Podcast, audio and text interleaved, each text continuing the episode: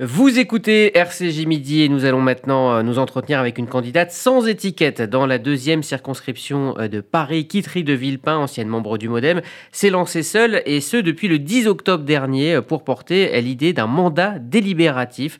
Elle sera opposée dimanche au patron du groupe La République En Marche à l'Assemblée nationale, Gilles Legendre, mais aussi au maire Les Républicains du 6e arrondissement, Jean-Pierre Lecoq, sans oublier Marine Rosset, candidate socialiste de la NUPS. Bonjour Kitry de Villepin? Bonjour Rudy Soyez euh, la bienvenue ici sur euh, RCJ. Alors, c'est une longue campagne euh, pour vous qui s'achève. Je le disais, vous êtes parti en campagne le 10 octobre dernier. Que s'est-il passé depuis? Depuis le 10 octobre, effectivement, une équipe, on était 6 au départ, on est plus de 40 aujourd'hui. On a fait une intense campagne de terrain en indépendance complète par choix des partis politiques pour aller vers les habitants et les habitants des 5e, 6e et 7e arrondissements pour leur proposer, si euh, intimement ils ressentaient que la démocratie n'était pas tout à fait au niveau et que leur, leur accordait pas une place suffisamment importante, de euh, d'entamer une route nouvelle en politique et donc de venir euh, se mettre au service de ce premier mandat délibératif de France qu'on souhaite installer à l'Assemblée nationale. Alors on va expliquer ce qu'est cette idée du, du mandat délibératif. Alors, un mandat délibératif, c'est aujourd'hui, on est sous le régime du mandat représentatif. Des personnes sont élues à l'Assemblée nationale, 577 personnes, et comme au Sénat, et représentent les Français. En vrai, ils représentent plutôt leur parti politique. On voit qu'il y a un problème à l'Assemblée nationale, euh, le fait majoritaire, depuis euh, l'instauration du quinquennat, l'inversion du calendrier électoral. On voit que même la délibération à l'Assemblée nationale euh, n'existe plus vraiment, puisqu'on vote globalement comme un seul homme. On entend souvent parler de l'expression les députés godillots qui votent on leur demande de voter, puis l'opposition qui s'oppose de manière tout à fait stérile. Et donc finalement, là-dedans, personne ne se préoccupe de vraiment l'impact des lois. Et quand on est dans un ministère et qu'on fabrique une loi, c'est leur travail et parfois il y a des trous dans la raquette qu'on ne voit pas et c'est bien normal. Mais c'est à ça que sert le Parlement, c'est de mettre en délibération et de faire remonter les problèmes éventuels qu'il pourrait y avoir dans des lois. Et on a toutes et tous vécu euh, des moments de grande frustration en regardant ce qui se passait à l'Assemblée nationale en disant mais mince, on a l'impression qu'ils n'ont pas les moyens de travailler. Beaucoup de députés sont partis, euh, ne se représentent pas, ce qui est un signal d'alarme très fort. Ça veut dire qu'aujourd'hui eux-mêmes, et vous avez peut-être lu Rudy Sada, les lettres de départ euh, de personnes qui n'avaient pas se représenter, qui étaient des députés assez extraordinaires, des personnes bien, et qui disent voilà, on n'a pas eu les moyens de travailler, ce fameux Parlement en toc. Moi, ça m'inquiète beaucoup, et je propose aussi aujourd'hui, c'est de dire il y avait une autre bataille en 2022, elle est encore en cours, c'est comment est-ce qu'on va réhabiliter l'Assemblée nationale? Et comment on va pouvoir y installer des voix fortes indépendantes qui soient légitimées par les travaux avec les citoyens et les citoyennes. C'est vraiment ce qu'on propose. Donc dans ce mandat délibératif, la proposition qu'on fait euh, aux habitantes et aux habitants, c'est de venir délibérer de manière récurrente et régulière. On a modélisé pendant six mois, à partir des meilleurs travaux sur la démocratie à ce jour, ce mandat délibératif. Alors concrètement, c'est une centaine de personnes tirées au sort sur 100 000 et qui vont finalement piloter euh, les décisions et les votes de leurs députés. Alors non, c'est 100 000 personnes, déjà, sont membres de droit de cette assemblée de circonscription. 100 000 personnes, ça se gère par le numérique. A une plateforme d'abord de concertation. Ça, c'est la première chose. Chaque année, euh, les 100 000 personnes vont faire une votation, qui commence d'ailleurs, si je suis élu, le 20 juin au matin et qui se termine le 27, c'est la première votation de la mandature, qui vont, par exemple, choisir la commission permanente dans laquelle je dois siéger, que je vais faire valoir au sein de l'Assemblée nationale avec les grands chefs à plumes euh, des commissions permanentes pour leur dire, voilà, à l'extérieur de l'Assemblée, les personnes ont décidé d'orienter le mandat plutôt sur la commission éducation, plutôt sur développement durable et aménagement du territoire ou la commission des finances et tout. Là, l'idée, c'est qu'on embarque ensemble, on décide ensemble où est-ce qu'il faut travailler dans le mandat. Là, il y a deux chemins qui s'ouvrent. Le premier chemin, c'est effectivement les 100 personnes, vous avez bien raison, euh, un panel qui va venir travailler sur toutes les lois qui passent dans cette commission permanente. Ces personnes, elles sont représentatives de leur circonscription, avec euh, des techniques tout à fait habituelles qui ont été utilisées, par exemple, dans la Convention citoyenne pour le climat. C'est une mini-circonscription, avec tous les âges, euh, les origines qui sont représentées dans ce panel. Ce panel, il se réunit tous les deux mois, un week-end entier, et on va venir organiser, ils vont s'organiser, s'auto-organiser, est-ce qu'on fait toutes les lois de la commission permanente, est-ce qu'on va plutôt en choisir une qui est majeure et sur laquelle on a spécifiquement envie de travailler? Et puis à l'intérieur de ces 100, tous les lundis, 12 personnes d'entre elles pendant 8 semaines, 8 lundis, vont siéger avec moi, vont travailler avec moi, parce que vous savez, les députés, ils siègent mardi, mercredi, mhm. jeudi. Là, tous les lundis, moi, je suis en délibération avec un petit groupe des 12 qui reçoit un mandat du groupe des 100. Et on va, ils vont présenter des amendements. Ils vont aussi faire l'exercice d'écrire une proposition de loi. On va contractualiser ces personnes, les indemniser avec leurs employés, leur, employeur, l'entreprise, leur euh, université, en disant, Madame, comme les jurys d'assises, ces personnes sont donc invitées, convoquées à venir participer aux délibérations. Ça, c'est le premier chemin. Il y a un autre dispositif plus éruptifs, plus politiques, qui sont des délibérations extraordinaires.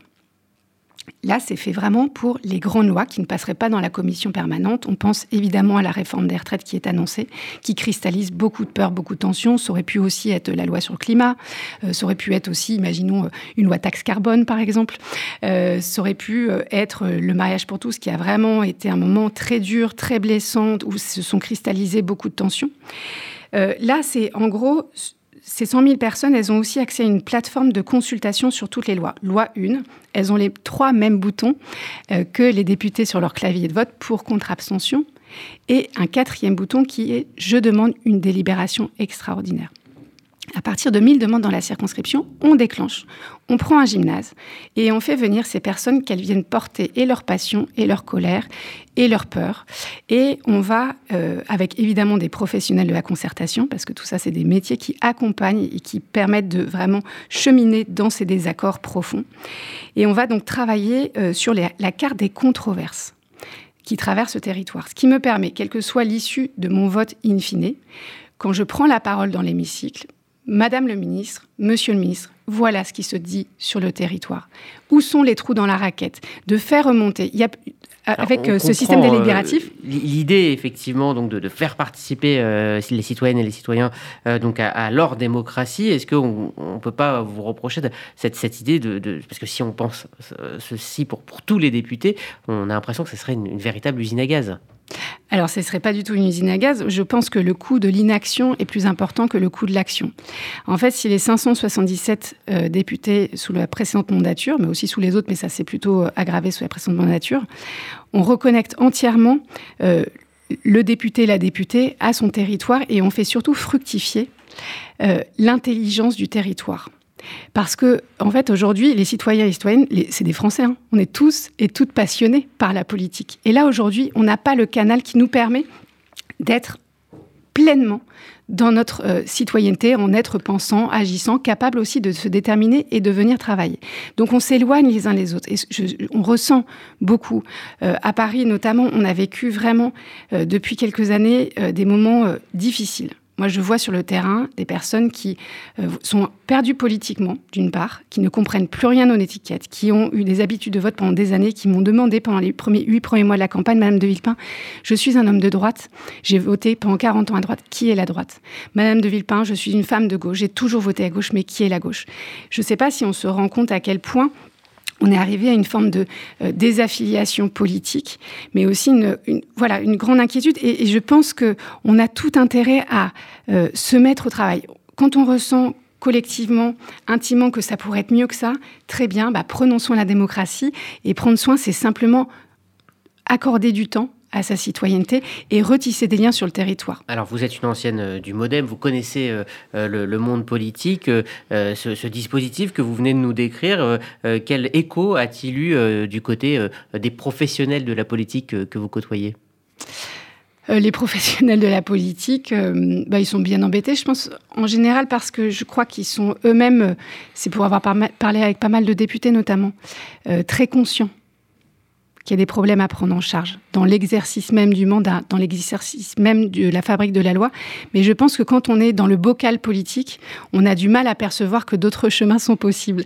Et pour bien connaître la politique, je l'ai quitté euh, il y a 15 ans, j'étais 6 euh, ans à l'UDF et au Modem. Je suis partie en étant déléguée nationale du mouvement démocrate. J'avais gagné le premier rapport de force interne de ce mouvement qui était euh, euh, massif à l'époque. et j'ai quitté cette politique parce que j'ai ressenti fort, peut-être comme les Français, en 2000, 2008, on me propose d'être tête de liste aux européennes.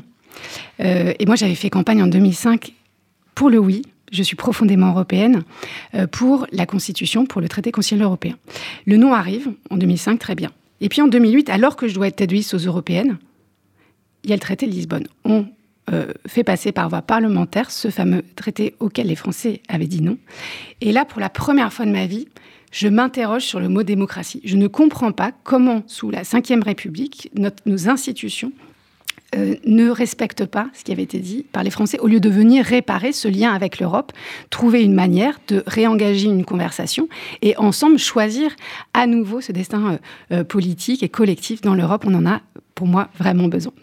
et, c'est vrai que je pense que en sortant du champ politique, en regardant les caractères dysfonctionnels qu'il y a dans nos partis politiques. On sait qu'aujourd'hui, rares sont les personnes en gros, les personnes normales, elles ne restent pas dans les partis politiques parce que ce qu'elles y voient n'est pas à l'ancienne euh, dans l'élaboration des idées, euh, dans le fond, les questions de fond. On a externalisé le travail de la pensée politique à des think tanks ou à des associations, des ONG qui euh, font des plateformes de pensée politique. Et en fait, le vécu dans un parti politique aujourd'hui, il est quoi? On s'entretue à longueur de journée entre des élections de section, de fédération, de motion, de primaire pour être 40e de liste au municipal, 30e au régional et tout ça. Et donc l'expérience qui est la compétition permanente entre les personnes, je crois que c'est un peu du gâchis. Est-ce que vous pensez que le, parti euh, présidentiel, justement, qui s'est fondé euh, sur, sur euh, le rejet de cette vieille politique, est lui aussi tombé dans, dans ces travers? Je crois qu'effectivement, on a un problème sur une ultra-personnification des partis politiques. En fait, on a deux types de véhicules politiques. On a des partis qui se sont montés juste sur l'enjeu présidentiel. On pense à LFI, on pense au Rassemblement national, on pense à Reconquête, on pense au Modem à l'époque pour François Bayrou, on pense aussi à En Marche pour le, parti majoritaire présidentiel, enfin majoritaire parti présidentiel.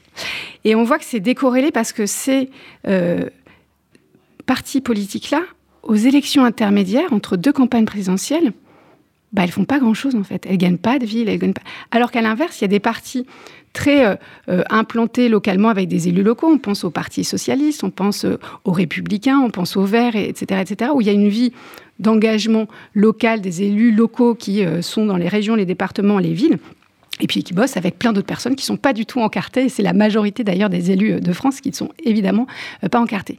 Et donc on a une forme de décorrélation et je pense qu'on le ressent, qu'il y a vraiment entre les élections intermédiaires et l'élection présidentielle une forme de, de, de, réel qui n'est pas euh, corrélé. Et donc moi j'interroge en fait notre modèle qui se fonde sur euh, voilà cette élection présidentielle qui ressemble parfois un peu à une star académie et qui où le débat n'a pas forcément lieu. Enfin on a vu cette campagne présidentielle qui était une forme bizarre de campagne présidentielle. Ressenti vraiment intimement, contrairement à il y a cinq ans où beaucoup de personnes avaient envie et besoin d'être sauvées, avec quelqu'un qui est moderne, euh, qui va venir euh, sur une promesse de euh, réparer nos institutions, les moderniser et tout. Et c'est pas le ressenti qui été là. Donc oui, il y a eu plus de personnes de la société civile, mais on a vu aussi que ces personnes de la société civile elles-mêmes ne se sentaient pas forcément légitimes. Pourquoi?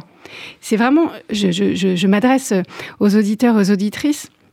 La question qui nous est posée là pour ces législatives, c'est quel va être le nouveau visage du Parlement et de l'Assemblée nationale Est-ce qu'on va avoir que des élus qui sont élus non pas pour eux, leur légitimité de terrain, leur travail, euh, mais parce qu'ils ont une étiquette, un logo, le visage de Jean-Luc Mélenchon, le visage d'Éric Zemmour, le visage de Marine Le Pen ou le visage d'Emmanuel Macron.